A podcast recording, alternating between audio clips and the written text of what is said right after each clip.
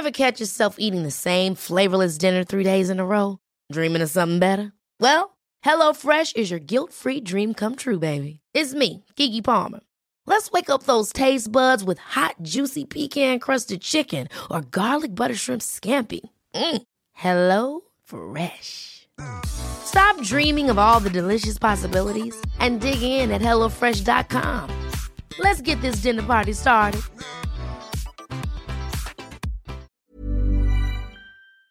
On va passer à la partie interview de, toi Salomé peut-être. En premier, si ça te va, on va parler de Griffé et de ton parcours. Et donc, est-ce que tu veux bien te représenter pour les personnes qui nous rejoignent peut-être maintenant dans ce live et pour les gens qui nous écoutent en podcast aussi?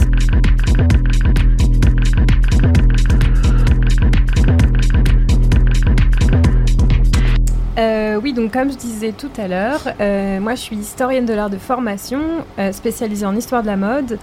Et euh, donc euh, je travaille euh, pour plusieurs maisons de mode, surtout maisons de luxe, en tant que consultante pour les accompagner dans tout ce qui est conservation et préservation, communication sur leur histoire, leur patrimoine. Et à côté de ça, je suis donc cofondatrice de la revue Griffée, dont on va sans doute parler un peu plus juste après. D'accord. Voilà. Et comment est-ce que tu t'as trouvé à faire euh, de pas travailler dans la mode? Est-ce que c'est les études que tu avais faites Tu avais fait tes études pour ça exprès? Euh, n- euh, pas forcément, non. Euh, bon, j'ai toujours été intéressée par le vêtement, la mode aussi, mais surtout le vêtement et les habitudes vestimentaires des gens. Ça m'a toujours un peu fascinée, même à l'é- à l'école, études, au lycée, etc. Et non, c'est plus, euh, c'est devenu une une vocation, c'est ça le mot que je cherchais, plutôt quand euh, je suis rentrée en histoire de l'art euh, en licence à l'école du Louvre, qui est une école en fait qui euh, propose un parcours qui est unique en France où on peut se spécialiser en histoire de la mode. Et donc suivre un cursus où on apprend l'histoire du vêtement, son évolution depuis le Moyen Âge jusqu'à aujourd'hui. Et, euh, et ça, ça m'a fait un vrai déclic sur... euh, parce que, en fait, le déclic, c'était de comprendre que le vêtement était vraiment un, un reflet de notre société et que... euh, en fait, moi, j'ai j'ai jamais trop aimé dire que j'avais une spécialité, une époque que je préfère parce que je trouve que ce qui m'intéresse, c'est plutôt la, la mécanique qu'il y a derrière. C'est me dire, si je m'intéresse à tel euh, fait euh, de mode, quel est le mécanisme social qui se cache derrière? Et du coup, cette méthode, tu peux l'appliquer à n'importe quelle période. Après, Pourquoi la mini-jupe par exemple? Voilà, par exemple. Pourquoi est-ce qu'elle surgit comme ça? C'est une vraie question à laquelle je dois répondre. Par exemple, ça. si tu veux. T'as 4 heures. Non, je rigole. Euh, non, mais oui, d'accord. Je vois très bien ce que tu veux dire par la Oui. mécanique derrière les vêtements. C'est euh. ça. Et, Euh, euh, ouais. et justement, est-ce que tu as trouvé que c'était difficile de t'insérer professionnellement euh, ensuite après des études d'histoire de l'art euh, c'est pas dans la mode? Non, c'est pas c'est pas aisé, surtout qu'on croise ça croise quand même deux milieux qui sont pas faciles d'accès, c'est-à-dire le milieu de la mode et le milieu de la culture.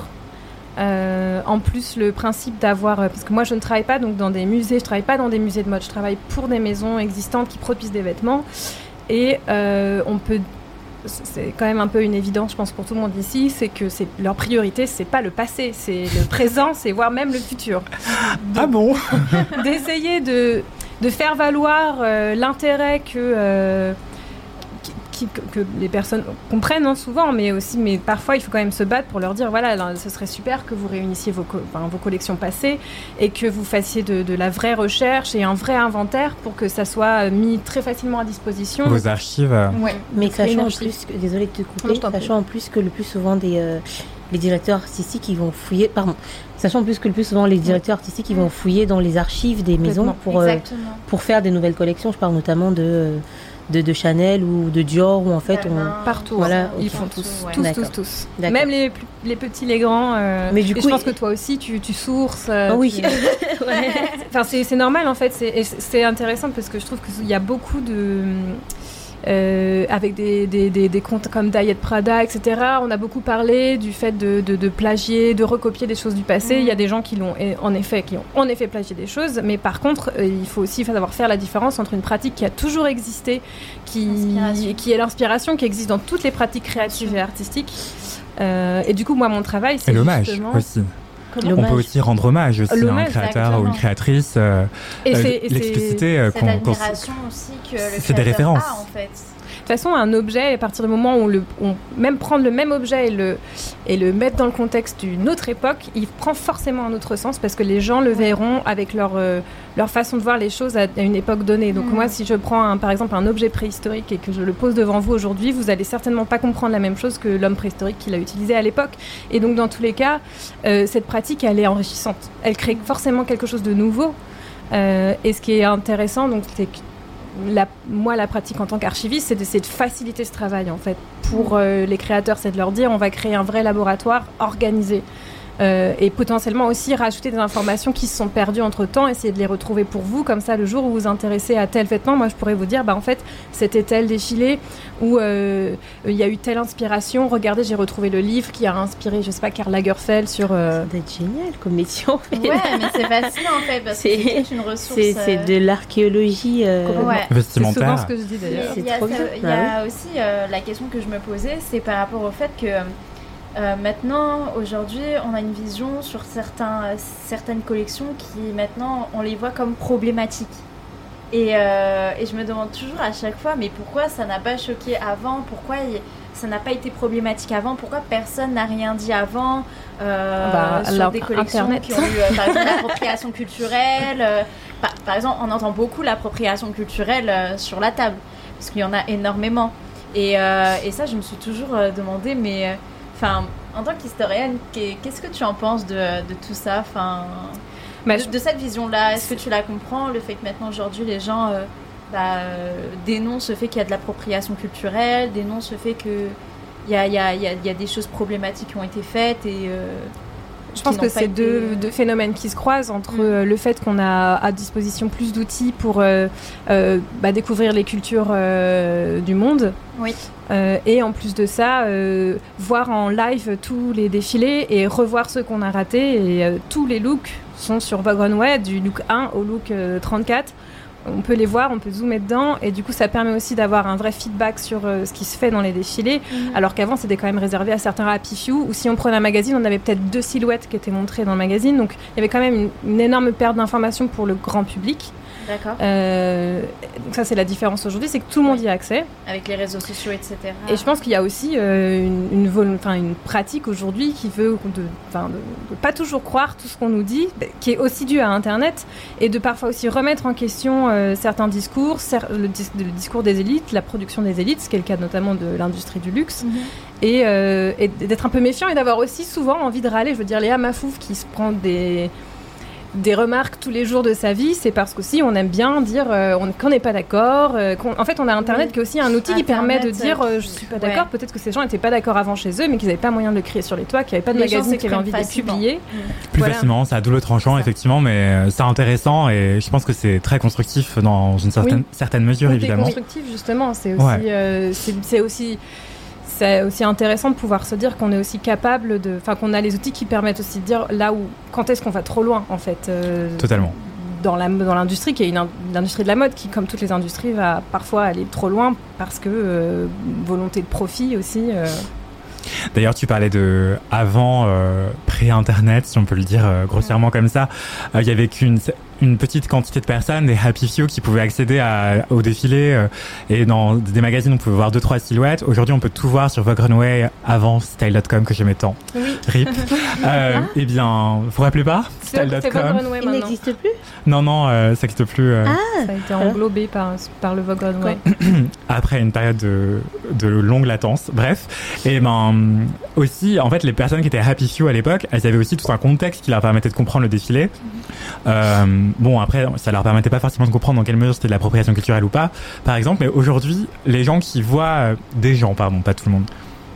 Deux, trois silhouettes sorties de leur contexte sur Twitter, Instagram ou TikTok, ou en défilant en intégralité sur Vogue Runway, est-ce que ces personnes-là vont prendre le temps de lire la critique ou pas? Ou alors c'est vraiment deux silhouettes sur Instagram ou sur Twitter, est-ce que ces gens vont comprendre le contexte dans lequel ça s'inscrit? Qui a créé ces vêtements-là? Ça c'est plus rare aussi, j'en doute parfois, et euh, ça pose des questions de... euh, bah parfois on accuse à tort des gens, mais, euh, mais, Mais- c'est intéressant on a d'avoir... récemment accusé Jean-Paul Jean-Paul Gaultier Gaultier d'avoir de copié lui-même. de s'être copié lui-même. Ça, c'était génial. C'est lunaire, enfin les Et, gens... mais- euh, et le pire, en fait, alors moi, je, je pense qu'on on a tous le droit effectivement d'exprimer notre mécontentement. Mm. Je suis sur les réseaux sociaux et moi-même parfois j'ai exprimé mon mécontentement. Mais je trouve que Alors, les gens se retrouvent à être juges, à être police, juge, juré, et en fait de euh, décider d'un cas, enfin, et vraiment pour- Condamnation. en d'une fait. condamnation, Ouais, enfin, et vraiment, enfin, alors, je pense que parfois, justement, un peu de nuance, un peu de recul, un peu de, parce que justement, en gros, on accusait Jean-Paul Gaultier d'avoir copié une autre marque Oui. qui, j'ai Qui, oublié son qui nom. s'est inspiré Oui, de lui, Et en je vais fait. pas donner son nom Oui. d'ailleurs parce que en fait qui s'est inspiré de Jean-Paul Gaultier. Bien sûr. Et donc en fait quand Diet Prada a corrigé Diet Prada, of Couture et, et toutes les autres et tous les autres comptes Instagram géniaux de la mode qui font vraiment la police et tout et qui font seulement ce travail d'archive là. Quand ils ont corrigé en disant par contre en fait cette marque là s'est inspirée de Jean-Paul Gaultier en fait les gens ils ont fait volte-face et ils sont allés tomber sur l'Instagram de l'autre marque. Et là je me suis dit mais attends en fait alors C'était pas le but. ça vous êtes vraiment vénère les gars. Alors, et du coup il faut absolument s'énerver. attention non mais en fait et vraiment c'était en gros euh, le, il y a eu un shift quand euh, quand les, les posts de Diet, de Prada et de I Deserve Couture en fait sont sortis les gens en fait ont complètement basculé leur haine ailleurs et là je me suis dit mais enfin les mecs Mais c'est super, elle est hyper symptomatique. Euh, cet épisode est hyper symptomatique. Je trouve que ça reflète bien aussi les, justement les- l'extrémité vers laquelle ça peut aller parfois aussi ce, cette Oui, les de vouloir dérives, euh. toujours euh, trouver le truc qui La source, le premier, qui est-ce qu'il a fait en premier oui et, et moi je comprends parfaitement les gens qui font des détox de réseaux sociaux parce que Bah, je- parfois moi typiquement sur Twitter j'y suis plus parce que euh, je crois que je suis partie je sais pas pendant les la Juste Anthony, la montre première élection présidentielle de Macron. sinon ça passera J'en pas. pouvais Ah, ok, Ouais, ouais, mince. ouais, ouais, Oui, fais il, y a des gens vraiment J'y avais pas pensé. Je, crois pas forcément que le monde des bisounours. de toute façon, ça marche pas, Mais, euh, euh, Bah, en fait, le problème, c'est que. Ok, non mais je voulais vous montrer un, justement l'histoire de l'imprimé seins nus dans la mode contemporaine, mais c'est un peu compliqué parce qu'on est sur Twitch, donc je vous envoie juste un article, voilà, l'imprimé Ouais. seins nus de euh, Vivienne Westwood, l'imprimé seins nus trompe-l'œil, illusion d'optique, de Vivienne Westwood à Jean-Paul Gaultier, à euh, aujourd'hui plein de gens qui rendent hommage à cet imprimé euh, iconique, euh, que ce soit Glenn Martens chez White Project, Olivier Roustin chez Balmain, mais aussi Wine Project, enfin mais aussi Glenn Martens une fois qu'il est invité par Jean-Paul Gaultier et Olivier Roustin une fois qu'il est invité par Jean-Paul Gaultier. C'est difficile à suivre, je vous envoie l'article, vous allez pouvoir regarder par vous-même si ça vous intéresse. C'est passionnant, vous allez voir. Euh, pour en revenir à toi Salomé et ton parcours, euh, et à la question des archives, euh, est-ce que tu as l'impression que les maisons comprennent de mieux en mieux l'intérêt de patrimonialiser leurs archives? Euh, complètement. Complètement. Bah, bah, c'est aussi pour ça que je, je peine moins à trouver du travail aujourd'hui, je pense, que quelqu'un d'autre il y a 10 ans.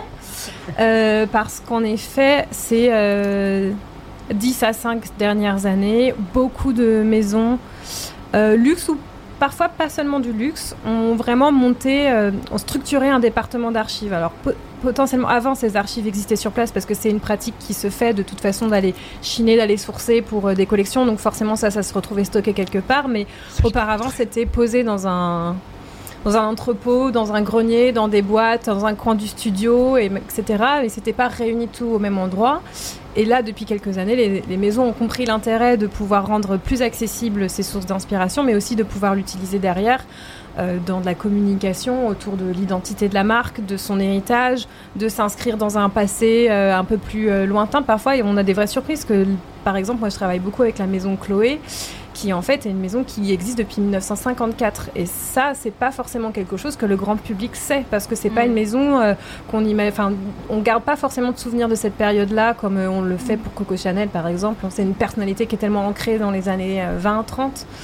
Euh, et du coup, il y a vraiment la volonté de, de, de créer un, un discours euh, de marketing, en fait, mais à partir de, de son identité. Et puis, je pense que c'est aussi très symptomatique de la façon dont fonctionne l'industrie de la mode actuellement. Euh, avec ce principe du directeur ou de la directrice artistique qui se succèdent. Donc en fait, on a une maison qui, garde, qui est censée garder son nom, garder son identité, Son ADN, son storytelling. Exactement, etc. avec pour autant un directeur ou une directrice artistique qui peut changer tous les trois ans, parfois tous les deux ans. Au bout d'une collection, ça peut être terminé. Et comment est-ce qu'on on garde le fil conducteur? Comment est-ce qu'on conserve euh, son identité? Eh ben, Ouais. Les archives sont aussi là pour ça. Et elles permettent à chaque nouveau ou nouvel arrivant euh, de venir un peu comprendre l'essence et les codes de la maison pour pouvoir construire dessus, potentiellement, j'imagine, quelque chose de nouveau quand même, mais Mm. garder le lien, quoi. Oui, dans la mode, on dit souvent euh, l'amour dure trois ans euh, entre la maison et le directeur artistique parce que les contrats durent souvent trois ans, mais parfois c'est beaucoup plus court. Effectivement, je repense à cette tragédie qui a été euh, les dernières années de, la maison Lanvin, qui existe encore, qui est la plus vieille maison de haute couture qui est encore en exercice aujourd'hui. Il y a eu un, donc Albert Elbaz a été expédié. Après, il y a eu euh, une période d'errance. Après, il y a eu euh, Bouchra Gérard, mais elle a fait deux trois saisons. Après, elle a été exterminée, enfin, elle a été euh, expulsée. Après, il y a eu Ted Lapidus ou Olivier Lapidus, je sais plus, mais c'était hyper rapide. Enfin, ouais, mais changement de directeur artistique, ça, ça se fait beaucoup et faut toujours être être là d'actualité, être au courant tout le temps des changements. Enfin, il y en a tellement et, oui. Là, il y a Issey Miyake qui est mort, on en parlait plus tôt, et plein de gens croyaient qu'il était encore à la tête de sa propre maison, que c'était encore lui qui signait ses collections, alors qu'il le fait plus depuis près de 20 ans, quoi. Donc, euh, typiquement, Margiela, c'est qui le créateur John Galliano, actuellement. Euh, Mais ils ont mis du temps avant de se fixer, en fait. Euh, il y a eu des années de lapse où ils n'ont pas voulu avouer que Martin était parti, d'ailleurs. Pendant très longtemps. il y a aussi ce truc-là. Petit point. Et aussi, Margiela, c'est un cas particulier. Euh, on va en parler. Et d'ailleurs, la revue Griffée en parle très bien. On va parler de la revue Griffée ensuite. Maison Margiela, c'est une maison qui a voue une forme de culte à l'anonymat, en fait. Et euh, qui, ça fait partie de son ADN, de son ADN, pardon, de, de pas dire qui est à la tête de la maison et tout. Donc, ça a été fondé par Martin Margiela, mais il est parti euh, de cette maison il y a quelques années déjà. Elle a été rachetée, par Only the Brave, le groupe qui possède Diesel et Margiela, du coup. et ce que je voulais vous dire aussi, c'est que bah, Margiela, c'est tout un collectif de, de, créateurs et créatrices qui sont relativement anonymes. Le studio, mm. souvent, défile euh, soit avec un masque, soit euh, justement, ils sont anonymes. Enfin, on, on connaît pas leur nom. Et c'est tout un culte de, de l'anonymat. Martin Margiela, quand il était encore en exercice, refusait les photos de lui. Et euh, on pouvait filmer que ses pieds. et il y a vraiment, genre... Les interviews, en fait, c'était rarissime qu'il l'accepte. C'était soit à l'écrit, soit tu filmes ses pieds et c'est tout. Et, et voilà. D'ailleurs, maintenant, Demna essaye de faire la même chose, mais c'est une autre histoire. Oui, voilà. Et d'ailleurs, euh, le fait même que ce culte de l'anonymat va jusqu'au rebaptême de la maison qui s'appelait Maison Martin Margiela. Maintenant, c'est Maison Margiela. Martin se retire quelque part, donc euh, ça veut tout dire aussi. Mhm. et, euh, et ça, vous en parlez très bien dans la revue Griffée, Salomé. Donc cette revue, est-ce que tu veux bien me parler de cette revue? Je vous envoie. Oui, en fait, c'est un, un, projet, un projet qui a pris naissance bah, justement pendant le confinement. Euh, juste avant qu'on soit confiné, j'ai rencontré Julien Sanders, dont je parlais au tout début, mais pour ceux qui viennent d'arriver, c'est euh, donc euh, mon, coéquipier sur, sur cette revue qui est expert en mode vintage. Donc voilà, on a la double casquette, lui sur le, côté vintage et très mode 20e, et moi j'ai le côté archive, histoire de la mode. Et donc on a quand même tous les deux dans nos deux métiers, dans nos deux pratiques, recours souvent à la griffe, à l'étiquette pour dater un vêtement. Parfois, euh, et, pour, aussi lui donner un prix, pour euh, l'authentifier, etc. Donc euh, un jour, Julien vient me, vient me parler pour me dire qu'il aimerait lancer ce projet fou de créer un dictionnaire pour faciliter ce travail de sourcing via l'étiquette. Euh, pour tous les professionnels qui travaillent dans la mode, dans les archives, dans le vintage, etc. Donc au départ, on est parti sur un projet de folie qui était un dictionnaire et on s'est rendu compte qu'on aurait 70 balais, qu'on aurait fait 5 marques et qu'on serait déjà en train de s'épuiser. Et bon, on s'est quand même lancé, on, a commencé à faire des, recherches et des collègues dans certaines maisons et surtout avec euh, la maison Margiela qui nous a quand même très facilement ouvert ses archives. Et en faisant euh, ces recherches, on a commencé à comprendre que ce qu'on voulait faire, c'était pas forcément un dictionnaire euh, outil un peu euh, rude et aussi qui serait seulement destiné à un public très professionnel et un peu geek, mais plutôt ouvrir un projet de revue qui serait beaucoup plus grand public et qui nous permettrait en fait de raconter toutes ces histoires un peu folles qu'on a, qu'on a découvertes et inédites qu'on a découvertes en s'intéressant aux étiquettes, des histoires qu'on ne pensait pas en fait découvrir euh, et qui changent surtout beaucoup de, des récits qu'on a l'habitude d'entendre, de, soit de la part des marques, soit de la part euh, même du milieu d'histoire de la mode qui quand bien même aujourd'hui c'est en train de changer, mais qui s'est très longtemps intéressé du coup à l'identité du directeur ou de la directrice artistique, euh, des plus grands défilés, défilés, des plus belles créations, surtout beaucoup de luxe, voire de extrême luxe avec la haute couture. Et c'est vrai qu'on a rarement, on a l'impression que voilà le, monde de la mode, tout se fait comme par magie, euh, qu'il y a une personne à la tête qui a une idée de génie et que clac, c'est fait. Et en réalité, l'étiquette, c'est le petit témoin discret caché dans la doublure qui permet d'aller comprendre quelles sont toutes les étapes par lesquelles on est passé pour en arriver là euh, Comment est-ce qu'on produit un vêtement Comment est-ce qu'on si on communique dessus Parce que l'étiquette c'est euh, à la fois une étiquette de composition, mais c'est aussi une griffe avec un logo, un logo qui, qui, évolue avec le temps, un logo qui se diversifie en fonction de la création de lignes, de licences. en fait, c'est toute cette histoire très commerciale qui se raconte, qui nous nous intéresse énormément et qui est une, toute une histoire sur des maisons de luxe qui sont très connues aujourd'hui, mais tout un pan qu'on n'a pas encore abordé. Donc l'idée avec Griffé, c'était de créer une revue qui permettrait à chaque numéro de mettre en valeur euh, une maison euh, invitée, qui donc dans le premier numéro est la maison Margiela. Euh, et à côté, tout plein de rubriques qui nous permettent aussi de travailler avec des auteurs et des autrices qui sont des personnes de profil très divers. Il y a des chercheurs, mais aussi des gens du vintage, il y a aussi des journalistes, il y a juste des passionnés qui ont envie d'écrire sur un sujet.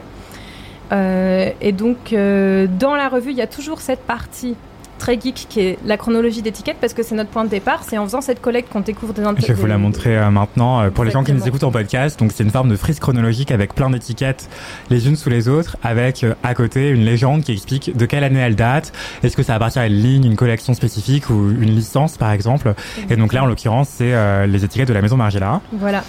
Et c'est en collectant ces étiquettes et en regardant les informations qu'on découvre des récits intéressants. Et alors pour la maison Margiela, euh, on est parti euh, jusqu'en Italie parce que via les étiquettes de composition, on a, euh, on a découvert qu'il y avait des noms propres qu'on ne connaissait pas, qui n'étaient pas Maison Margiela, mais qui étaient des noms italiens. Fuzzi, Miss Deana, Denis Claire.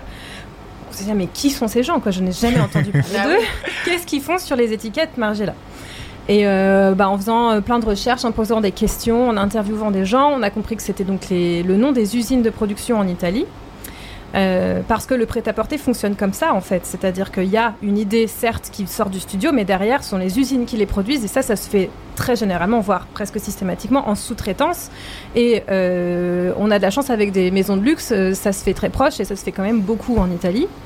Et donc nous, on est parti en Italie rencontrer ces, ces femmes, parce que ce sont donc que des femmes qui sont à la tête de ces usines à chaque fois, qui existent en général depuis les années 50 aux années 70 et euh, qui euh, ont travaillé avec les plus grands designers et plus grands euh, stylistes qu'on connaît aujourd'hui, comme bah, Martin Margiela, mais aussi l'une d'entre elles a beaucoup travaillé avec Jean-Paul Gaultier. Et elle nous raconte des histoires folles de comment est-ce que un truc aussi iconique que ces fameuses ces fameuses mailles seconde peau de Jean-Paul Gaultier qui font des effets tatouages, etc., qui sont hyper inspirantes aujourd'hui pour toute la nouvelle génération et euh, eh ben comment elle a travaillé sur la, la, réalisation de ces mailles qui sont hyper iconiques et comment aussi le résultat est aussi évidemment euh, le, le, fait de la du, génie de Jean-Paul Gaultier, mais aussi de, sa, de ses compétences techniques à elle. Et si, et tu, tu, me diras Nathalie ce que tu en penses, mais ce qu'elle nous disait, c'est qu'en fait, on peut avoir une super idée, mais si elle n'est pas bien réalisée, euh, ben, en fait, la collection, elle, elle, la marque ne perdure pas dans le temps. Et c'est aussi, c'était très intéressant parce que ça remettait en perspective le fait que euh, ce qu'on voit défiler, c'est aussi toute cette collaboration avec des personnes dont on parle jamais et qui pour autant mm. ont une expertise folle euh, et qui ont un impact à la fin. Et si Jean-Paul avait travaillé avec une autre usine, le résultat aurait été potentiellement bon, mais en tout cas différent. Et donc ça, c'est euh, le, le, récit qu'on a, le récit principal du premier numéro où on est allé à la rencontre de ces femmes. Euh, notamment celle qui a travaillé sur ces, sur ces mailles avec Jean-Paul Gaultier. Et c'est voilà, c'est un peu le type de récit qu'on va aller raconter via les étiquettes euh, dans Griffé. D'accord. Et le premier numéro, il sort quand? Alors, on a fait toute une campagne de, précommande euh, au printemps dernier. Donc là, le numéro est actuellement en train d'être de mis en page, finalisé par les graphistes. que vous voyez, c'était des premières maquettes pour la campagne de, de précommande, mais on, a, on avait besoin de ces premiers sous pour, euh, pour pouvoir lancer la, production. Et donc, euh, en octobre, on reçoit les, et on envoie les commandes qui ont été passées, plus euh, potentiellement, enfin, on vrai dire, c'est sûr, des numéros supplémentaires qui pourront être acquéris auprès de la librairie Bonjour Jacob, qui est au métro Jacques Bonsergent dans Paris. Et on va donc faire un petit pot cocktail euh, dans la galerie euh, de Bonjour Jacob. Euh, voilà, pour ceux qui voudront. ce sera le 20 octobre. D'accord, bah bravo pour cette belle revue. et du coup, vous savez déjà sur quelle, quelle maison sera invitée dans le prochain numéro? Ça va le dire? Qui t'exclut On est, on est, on est, on est, on pense qu'on sait ce qu'on veut faire. Euh, on sait que c'est les personnes veulent travailler avec nous, mais tant que c'est pas acté, je préfère pas euh, faire de déception parce que c'est possible que ça change. Ok. Ok. D'accord. Et euh, Mais ça va être surprenant a priori. D'accord, ok. Super. Ah, mais je crois que je sais. Ne vends pas la mèche. Euh, vous, c'est qui la maison dont vous rêvez de connaître la signification secrète des étiquettes? Schiaparelli. Schiaparelli Ah, oui. Ouais. moi Ok. aussi. Du coup, elle- elle- dans le mille. Mais moi, je sais même pas qui est-ce qu'il y a eu comme directeur artistique. Il y a eu Elsa Schiaparelli, la fondatrice. Il y a eu Hubert de Givenchy.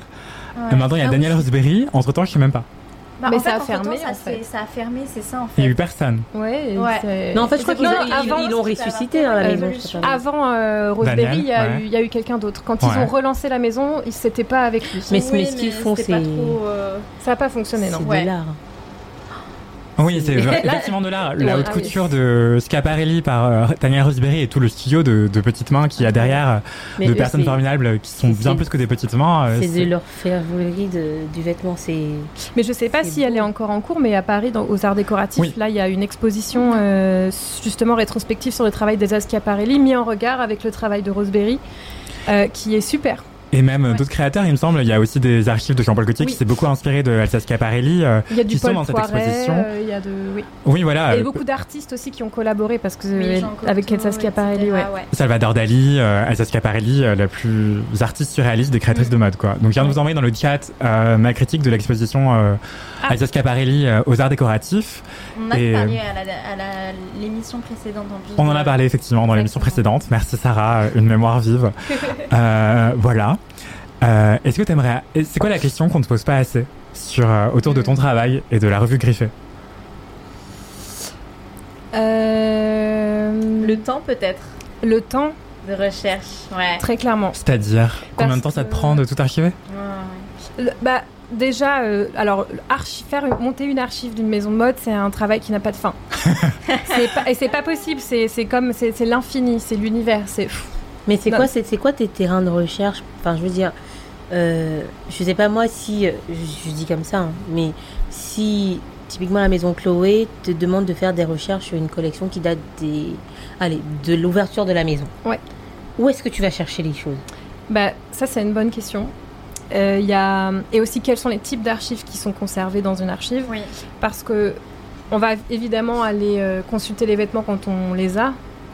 Euh, mais dans une archive, il va y avoir donc des vêtements, mais aussi des photos de défilés, euh, des lookbooks, euh, des articles de journaux, des croquis, euh, des échantillons. De matière De matière. C'est des accessoires, c'est en fait tout ce qui a été produit par la maison à un moment, potentiellement même des documents administratifs. Et ça, ça fait, ça fait une, c'est une des, des ressources auxquelles on, qui est pas très glamour, auxquelles on pense pas, mais dans lesquelles on trouve des informations qui sont particulièrement euh, intéressantes, et notamment dans le travail qu'on des fait dans factures euh, Griffé. d'achat, ouais, ça Ouais. peut être intéressant. Et même des documents qui actent euh, le dépôt euh, légal d'un logo, euh, d'un, Mm. d'une licence, euh, d'une ligne euh, secondaire, etc. Ça nous permet à, pour- à nous de dater des choses d'une manière ultra précise. Et c'est parfois le seul document qui nous permet de dater en fait. Est-ce que ça t'est déjà arrivé, euh, Nathalie, de. euh, pardon, Salomé. Salomé, pardon. Est-ce que ça t'est déjà arrivé, euh, Salomé, de tomber sur une archive au final qui est fausse? C'est-à-dire Euh, qui est griffé final, et en fait. euh, euh, T'as fait des recherches, t'es tombé sur euh, une information, mais au final, elle est fausse. Antidaté. Toujours partir du principe que euh, on peut rien affirmer de manière sûre. Moi, je- quand on est historien, on, on- on travaille avec euh, plusieurs types de, de- de sources qu'on appelle à la fois des sources primaires, c'est-à-dire Mhm. euh, ce qui a été produit par les personnes à l'époque donnée, et les sources secondaires, c'est ce qui a été écrit sur cette époque donnée par d'autres personnes. Et ces deux types de sources peuvent mentir. Et c'est bien de pouvoir. enfin, Il y a des moments où on est quand même très sûr de soi et euh, on peut aff- affirmer des choses, mais je pense que c'est bien de rester toujours très humble par rapport à ce qu'on découvre et, et dans ce qu'on peut affirmer. J'ai pas envie de dire qu'on va toujours dire il serait possible que peut-être euh, potentiellement, mais je Mm. pense qu'il faut toujours aussi garder à l'esprit que tout ce qu'on dit aujourd'hui pourra être remis en question à un moment, parce que moi je, je remets aujourd'hui en question certaines choses qui ont été dites avant, parce que on sait jamais, des nouvelles sources apparaissent justement qui viennent Mm. euh, pas forcément dire que c'était faux, mais par contre qui peuvent nuancer. Oui, en fait, l'histoire, c'est pas un fait, c'est une fabrication. Complètement. Euh, mais tu- ah, mais tu t'es- Je vais me mettre sur un t-shirt.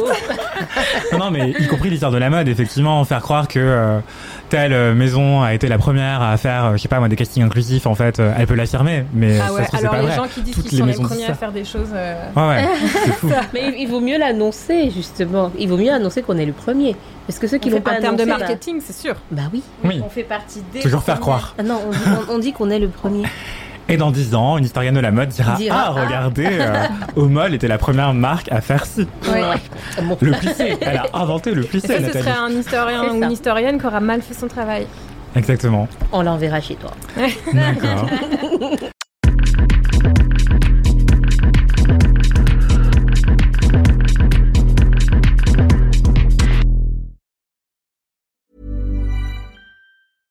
Ever catch yourself eating the same flavorless dinner three days in a row? Dreaming of something better? Well, HelloFresh is your guilt-free dream come true, baby. It's me, Kiki Palmer. Let's wake up those taste buds with hot, juicy pecan-crusted chicken or garlic butter shrimp scampi. Mm. Hello Fresh. Stop dreaming of all the delicious possibilities and dig in at HelloFresh.com. Let's get this dinner party started.